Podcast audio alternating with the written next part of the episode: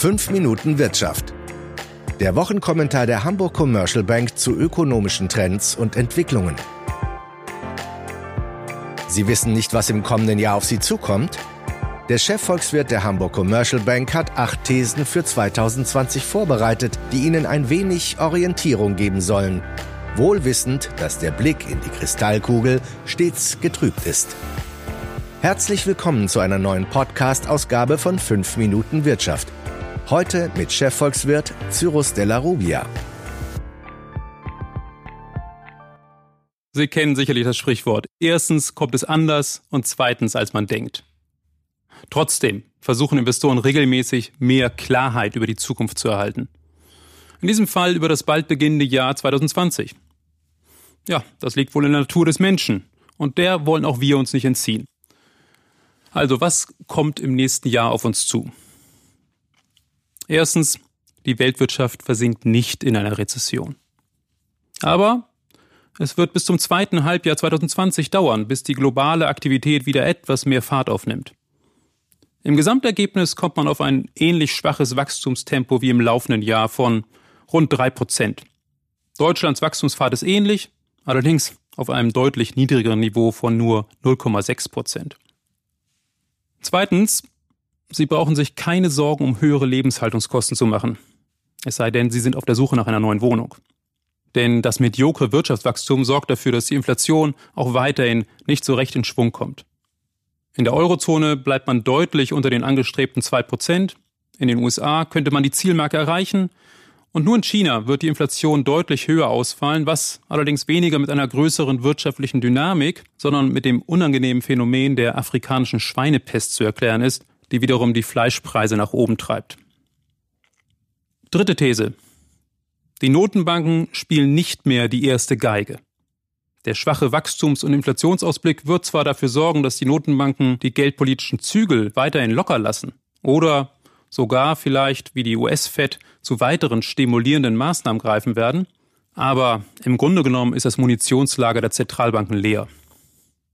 Die europäische Zentralbankpräsidentin Christine Lagarde wird daher auf der politischen Ebene von den Regierungen mehr Aktivität einfordern. Jetzt sind Fiskalpolitik, Strukturreform und mehr europäische Integration notwendig. Nur sie können für mehr wirtschaftliche Dynamik sorgen. Die schwarze Null wird kippen, die Schuldenbremse nicht. Das ist unsere vierte These. Die SPD wird sich mit einigen Ausgabenplänen durchsetzen, wodurch die Große Koalition dieses Jahr noch überlebt. Der Wachstumseffekt wird aber begrenzt sein. Deutschland hat zwar einen großen fiskalpolitischen Spielraum und einen immensen Investitionsbedarf, der von einigen Wirtschaftsinstituten auf 450 Milliarden Euro taxiert wird, aber der Mut für ein groß angelegtes Infrastrukturprogramm, der fehlt. Global ist im Übrigen auch nicht mit größeren staatlichen Konjunkturprogrammen zu rechnen. In den USA etwa ist der politische Spielraum für Mehrausgaben angesichts der anstehenden Präsidentschaftswahlen begrenzt. In China möchte man keine neuen Schuldenorgien feiern. Und nur in Japan ist man offensichtlich bereit, mehr Geld in die Hand zu nehmen. Fünftens, dem Dealmaker des Jahrzehnts, US-Präsident Donald Trump, wird ein umfassendes Handelsabkommen mit China nicht gelingen. Es bleibt also bei dem sogenannten Phase 1 Abkommen. Denn bei diesem Konflikt zwischen USA und China geht es um tiefer liegende Probleme als den Handel. Es geht um technologische Vorherrschaft und um wirtschaftliche und militärische Hegemonie. Diese Konfrontation wird die Welt noch jahrzehntelang beschäftigen. Angesichts des in den USA anstehenden Wahlkampfes wird der US-Präsident trotz des bereits verkündeten Abkommens immer wieder China verbal angreifen. Auch die EU wird nicht verschont werden. Aber auf Autozölle wird Trump verzichten weil er mittlerweile verstanden hat, dass amerikanische Unternehmen wie Google und Co. viel Geld in der EU verdienen und die USA daher nicht immun gegen EU-Maßnahmen ist. Darüber hinaus bleibt der internationale Handel ein Thema für die Märkte. Mit der kürzlich erfolgten Schachmattsetzung der Welthandelsorganisation, denn die Organisation verfügt aufgrund von US-Personalblockaden nicht mehr über ein funktionierendes Berufungsgericht, werden Handelskonflikte generell zunehmen. An sechster Stelle ist das Stichwort Brexit zu nennen. Er kommt. Formal am 31. Januar 2020. Dafür wird Premierminister Boris Johnson mit seiner kürzlich errungenen, satten Parlamentsmehrheit sorgen. Dann kommt eine Übergangsphase, die nach dem Wunsch von Johnson nur bis zum 31. Dezember 2020 dauert. und genutzt werden soll, um ein Freihandelsabkommen mit der EU abzuschließen. Kleiner Haken an der Sache, das Verhandeln von Freihandelsabkommen dauert, wenn es richtig schnell geht, erfahrungsgemäß drei Jahre. Mit dem südamerikanischen Mercosur hat es sogar 20 Jahre gedauert.